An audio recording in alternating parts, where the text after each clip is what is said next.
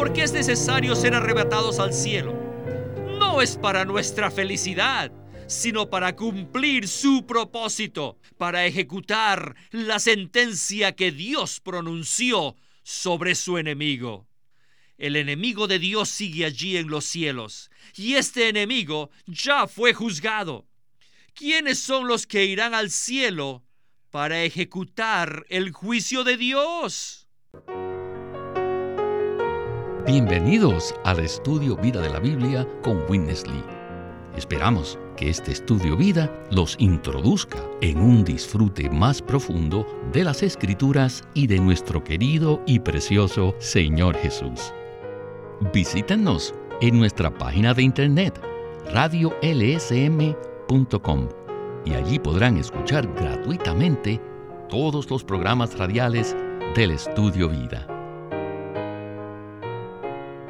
En Efesios capítulo 6, versículo 12, la escritura nos dice, Porque no tenemos lucha contra sangre y carne, sino contra principados, contra potestades, contra los gobernadores del mundo de estas tinieblas, contra huestes espirituales de maldad en las regiones celestes. Y este es el estudio Vida de Apocalipsis con Witness Lee. En nuestro programa de hoy estaremos escuchando el mensaje que se titula La guerra en el cielo. Y nos acompaña en el programa Antonio Hernández, el cual nos hablará acerca de la guerra espiritual. Bienvenido, Antonio. Gracias, Víctor. Pues bien, esta guerra comienza en el capítulo 3 de Génesis, donde vemos las semillas. Y claro, al leerlo es muy notable. Por ejemplo, en Génesis capítulo 3, después de la caída del hombre, vemos lo siguiente. La mujer, una serpiente y una simiente prometida, la cual, dijo el Señor, aplastaría la cabeza de la serpiente. Entonces, aquí en Apocalipsis vemos estos tres personajes, pero de una manera agrandada. La mujer singular del capítulo 3 de Génesis, ahora aquí en Apocalipsis nos aparece como una mujer universal resplandeciente. Y la serpiente ha crecido y ahora es un gran dragón escarlata, el cual sabemos es Satanás, y el mismo está a punto de ser arrojado del cielo.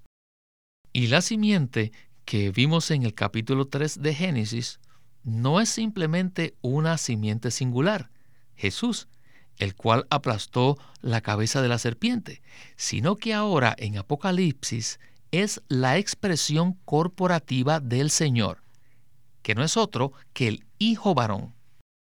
Esto es un paralelo tremendo y maravilloso. ¿Verdad, Antonio? Así es. Creo que todos los cristianos conocen el hecho de que el hombre fue hecho a la imagen de Dios y tiene su semejanza. Pero creo que nos olvidamos muchas veces que este hombre que fue hecho a la imagen de Dios también tiene el señorío de Dios. El señorío no se requiere a menos que haya un enemigo o alguien a quien dominar. Y la creación del hombre implica que hay una guerra que se está librando y que Dios necesita a un hombre que derrote al enemigo de Dios sobre la tierra. Así que este señorío que Dios quería para su creación ha sido la causa de esta guerra que se ha librado por los siglos. Bueno, veamos entonces algunos de estos versículos de Apocalipsis capítulo 12. Dice así, apareció en el cielo una gran señal, una mujer que estaba encinta y clamaba con dolores de parto en la angustia del alumbramiento. También apareció otra señal en el cielo. He aquí un gran dragón escarlata. Y el dragón se paró frente a la mujer que estaba para dar a luz, a fin de devorar a su hijo tan pronto como lo diese a luz. Y ella dio a luz un hijo varón, que pastoreará con vara de hierro a todas las naciones, y su hijo fue arrebatado a Dios y a su trono. Después estalló una guerra en el cielo. Miguel y sus ángeles pelearon contra el dragón y pelearon el dragón y sus ángeles, pero no prevalecieron, ni se halló lugar para ellos en el cielo. Y fue arrojado el dragón, la serpiente antigua, que se llama el diablo y Satanás, el cual engaña a toda la tierra habitada. Fue arrojado a la tierra, y sus ángeles fueron arrojados con él. Esta es una escena impresionante. Comencemos entonces el estudio vida de hoy. Adelante con Winnesley. Cuando era joven, oh, day after day, I was seeking to understand. Oh, cómo buscaba día tras día, preguntándome, ¿por qué? ¿Por qué es que cuando el hijo varón llega al cielo, inmediatamente comienza la guerra? ¿Por qué? ¿Por qué no es el hijo varón el que dirige la pelea, sino que es el arcángel Miguel? ¿Por qué? Déjenme decirles por qué. El hijo varón es el ejecutor de la sentencia, por lo cual no necesita pelear. El que ejecuta la sentencia solo da las órdenes y luego tenemos a los ángeles que pelean por nosotros. Sí, los ángeles son nuestros siervos. Ahora sí pueden entender el capítulo 12, ¿verdad? ¿Están dispuestos ustedes a ser esa parte fuerte de la mujer? Tenemos que aprender a saber qué hacer con el sutil Satanás. Él sí existe. Es más que de verdad. Y todos los ángeles están preparados. Parece que nos están diciendo, vamos, hijo varón, sube acá y danos la orden. Nosotros la llevaremos a cabo. Repito una vez más, que para ser los que están calificados a estar allí, para ejecutar la sentencia pronunciada sobre Satanás, tenemos que comenzar a hacerlo aquí en la tierra. Tenemos que aprender a declararle a Satanás, Satanás, no te dejaré ir, te ataré y te derrotaré. Esto es exactamente lo que el apóstol Pablo nos dice en Efesios 6:12, donde proclama, porque no tenemos lucha contra sangre y carne, sino contra principados, contra potestades, contra los gobernadores del mundo de estas tinieblas, contra huestes espirituales de maldad en las regiones celestes. Estos son los ángeles de Satanás, sus ángeles principales, los que están en la delantera. Y tenemos que saber que Satanás es un rey, es un rey usurpador, es un rey que se entronó a sí mismo. Y él tiene su dominio sobre sus arcángeles. Todos estos ángeles que están bajo Satanás son llamados príncipes en el libro de Daniel. Y todos estos príncipes son los principados y autoridades en los aires. Mientras que Daniel oraba allí, se estaba librando una guerra. Si tomamos en serio el hecho de ser parte del hijo varón, ser la parte fuerte de la mujer, y empezamos a orar, en ese instante se libra una guerra. Esto no es algo insignificante. Tenemos que orar. Tenemos que orar para tocar el trono de la autoridad. Antonio, en esta primera sección hubo un llamado a ser aquellos que sean la parte fuerte de esta mujer, o sea, el hijo varón que prevalece en esta guerra. Si lo sabemos o no, de hecho, todos los cristianos estamos pasando por un proceso de ser calificados para determinar si seremos o no aquellos que estén listos para participar en esta batalla. En este sentido, solamente la parte fuerte del pueblo de Dios, o sea, el Hijo varón, estará allí. ¿Qué tal entonces si usted nos ayuda de una manera práctica con respecto a cómo podemos llegar a ser aquellos que podamos pelear hoy la batalla contra Satanás para entonces prepararnos para aquel día el cual se describe en Apocalipsis 12.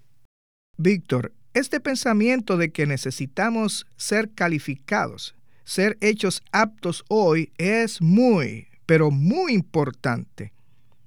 Si queremos derrotar al enemigo en aquel día, debemos derrotarlo ahora, en este momento.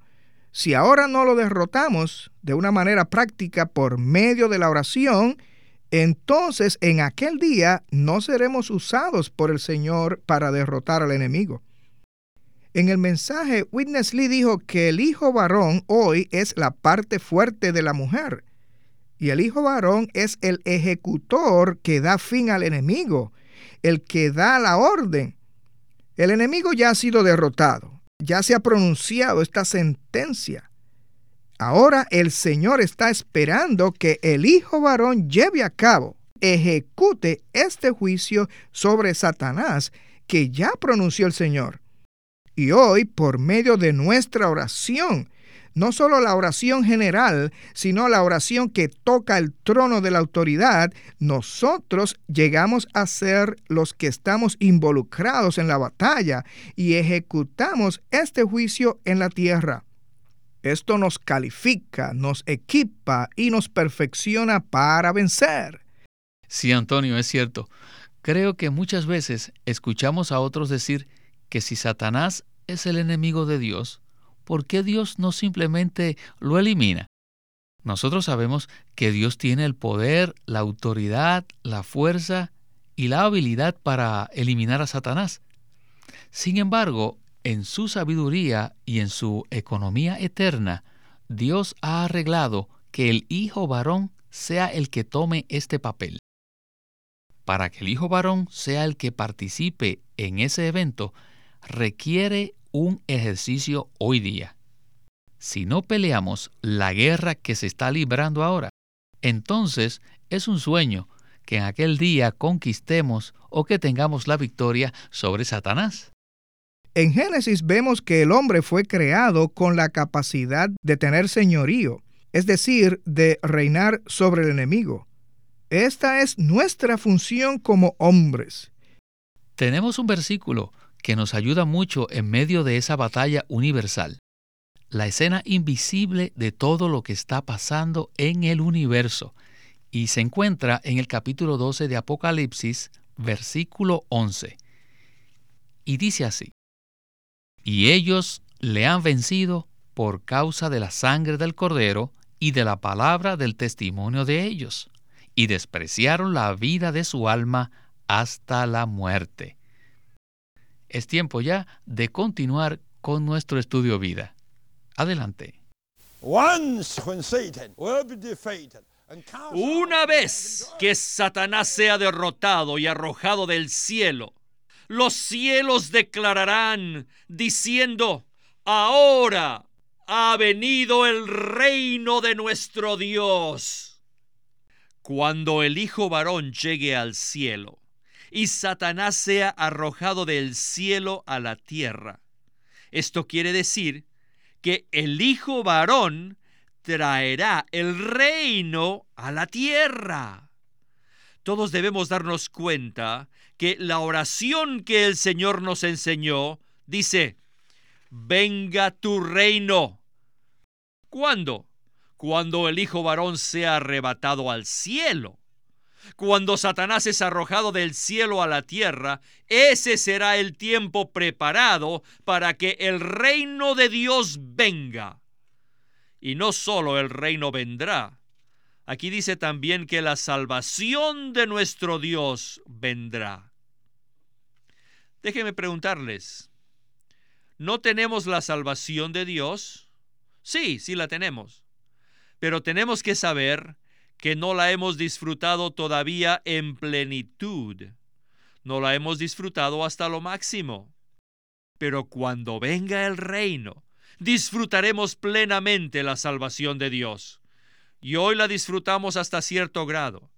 Aún disfrutamos el poder de Cristo, pero no en su plenitud. tenemos que esperar hasta que el reino de Dios venga a la tierra. Y entonces disfrutaremos plenamente la salvación de Dios y también participaremos del poder de Dios al grado máximo. No sabemos cuánto sea o hasta qué grado, porque aún no hemos experimentado esto. Pero un día, espérense ustedes, van a ver, nosotros, los vencedores, estaremos allí, disfrutaremos de la salvación de Dios al grado máximo y compartiremos de la autoridad y poder de Dios hasta el máximo. Ahora estamos aquí, pero entonces estaremos allá.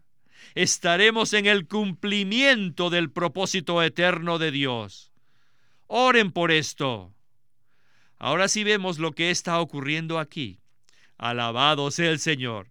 Esta es la revelación divina. Es maravillosa.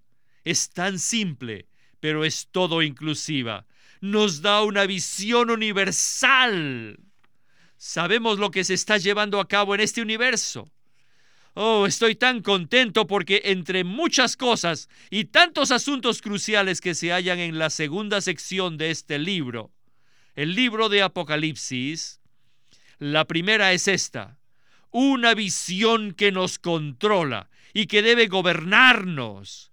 Y cuando veamos esto, sabremos dónde estamos y sabremos lo que tenemos que hacer y sabremos dónde estaremos. Aleluya. Antonio, me es muy significativo que lo mismo que miles de cristianos han orado a lo largo de todos los siglos, el aspecto de que venga tu reino está aquí presente en Apocalipsis 12. En este sentido, me gustaría que conversáramos un poco de esta última porción que oímos de Winnesley. Creo que la intensidad del hablar de nuestro hermano nos muestra que al relacionarnos con Cristo, esta experiencia es muy fina, es muy tierna, muy íntima y afectuosa. Pero al tratar con el enemigo no es así.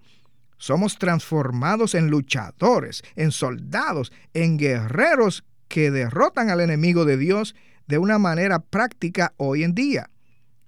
Y en Apocalipsis 12:11 vemos que nosotros llegamos a ser los vencedores, no por nuestro mérito, sino por causa de la sangre del Cordero. La sangre del Cordero responde ante Dios todas las acusaciones de nuestra conciencia y esto nos da la victoria. No necesitamos ser cristianos gigantes para usar la sangre. No, la sangre se aplica de manera muy simple con un poquito de fe. Nosotros podemos vencer al enemigo con esta aplicación de la sangre. Y también habla de la palabra del testimonio. ¿Qué significa esto? Esta es una declaración verbal que el enemigo ha sido juzgado.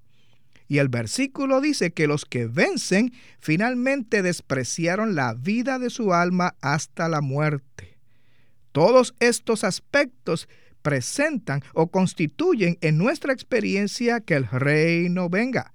Claro que en el versículo 10 vemos que el reino de Dios viene después del arrebatamiento del Hijo varón y después que Satanás es arrojado del cielo a la tierra. Es allí donde el reino de Dios de una manera práctica viene a la tierra. Esta es una palabra muy balanceada. Por un lado, nos despertamos y nos levantamos al oír al hermano Lee hablar de que tenemos que ser aquellos que pelean en esta lucha universal que es tan importante para que Dios cumpla su economía. Por otra parte, como usted señaló, ¿cómo es que podemos hacer esto? Bueno, solamente al ejercitar un poco de fe para aplicar la victoria que Cristo ya obtuvo por su sangre, la cual Él derramó. Esto es lo que derrota al enemigo. Vayamos entonces a la sección final de nuestro estudio vida de hoy. Dios tiene un propósito que quiere lograr. Y nosotros tenemos que cumplir el propósito de Dios. ¿Por qué es necesario ser arrebatados al cielo? No es para nuestra felicidad, sino para cumplir su propósito, para ejecutar la sentencia que Dios pronunció sobre su enemigo. El arrebatamiento no es solamente para nosotros, sino que es para la economía de Dios. El enemigo de Dios sigue allí en los cielos, y este enemigo ya fue juzgado. ¿Quiénes son los que irán al cielo para ejecutar el juicio de Dios? Los ángeles no tienen esa posición, debido a que ellos están al mismo nivel que Satanás. Dios necesita un hombre para lograr eso. Y este hombre tiene una cabeza, el Señor Jesús. Él es la cabeza del Hijo varón y Él es el pionero de todos los vencedores. Dios necesita a tal hombre para que ejecute la sentencia de Dios sobre Satanás. Él ha estado esperando obtener a tal hombre. Hasta hoy Dios no lo ha obtenido, pero un día Dios lo obtendrá. Les digo que este hijo varón será dado a luz y será arrebatado al cielo. Dios está esperando que estemos allí. Pero para ser calificados, para poder estar allí, tenemos que luchar. No podemos ser indiferentes, sino que tenemos que tomar la decisión hoy e inmediatamente debemos predicarle a este enemigo. Necesitamos decirle, Satanás, me has estado engañando por años. Ya no seré indiferente. Tú eres mi enemigo. You are not only God's enemy, you are my enemy. Tú eres no solo el enemigo de Dios, sino también mi enemigo. I like to tell you, Te voy a decir lo que voy a hacer contigo. Satanás, seré absoluto con mi Señor. Jamás te escucharé a ti. Oh, esto no es para nuestra felicidad, sino que es para el propósito de Dios. Oh, nuestro Dios tiene un propósito y Él está esperando que algunos de nosotros, y ojalá que todos, seamos el Hijo varón, que vaya al cielo y ejecute su sentencia sobre su enemigo. hallelujah. Oh, what a privilege. Aleluya. Oh, qué privilegio. Praise the Lord. Alabado sea el Señor. I am in the position Que estamos en la posición to be an overcomer. de poder ser un vencedor. Aleluya. ¿Ahora se dan cuenta? ¿Por qué luego, después que el hijo varón es arrebatado al cielo, comienza la guerra? Antonio, de esta última sección del estudio vida de hoy, me tocaron dos cosas. Primero, qué gran privilegio tenemos. Ni siquiera los ángeles tienen este privilegio de ser vencedores.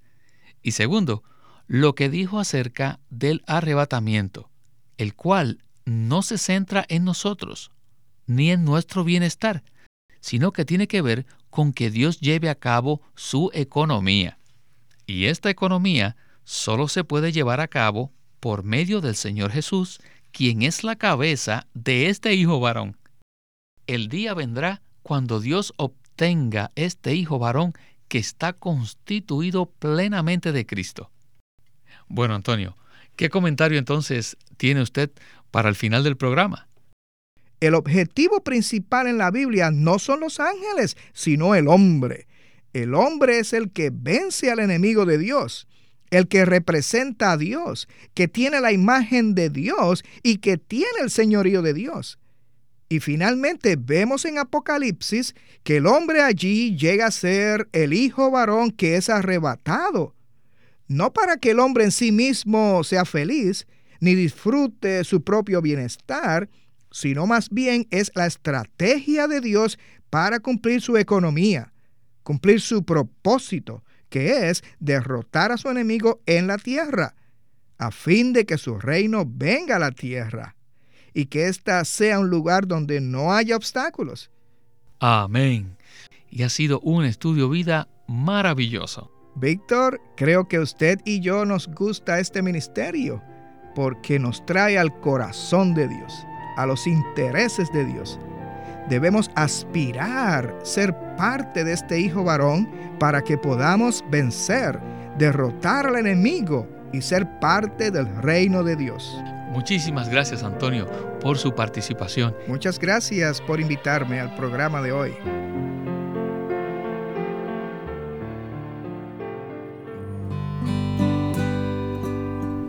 Living Stream Ministry tiene el placer de presentarles el libro titulado El edificio de Dios. En este libro, Witness Lee describe la importancia de la edificación a través de la Biblia. Desde Génesis 2 vemos al árbol de la vida y junto al árbol está un río que fluye. Y en este fluir de agua de vida encontramos los materiales para el edificio de Dios, que son oro, bedelio, que es una clase de perla, y piedras preciosas. Y al final de las escrituras vemos un edificio representado por la ciudad santa, la Nueva Jerusalén.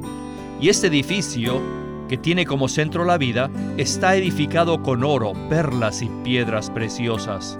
Esto nos muestra que la Biblia es un libro de vida y por otro lado nos muestra que es un relato acerca del edificio de Dios. A través de toda la Biblia podemos encontrar muchas referencias concernientes a la obra de edificación, por lo que podemos afirmar con certeza que las escrituras son un relato de la edificación que Dios realiza. Este libro, El edificio de Dios, es un material excelente en este tema, la vida y la edificación que Dios efectúa.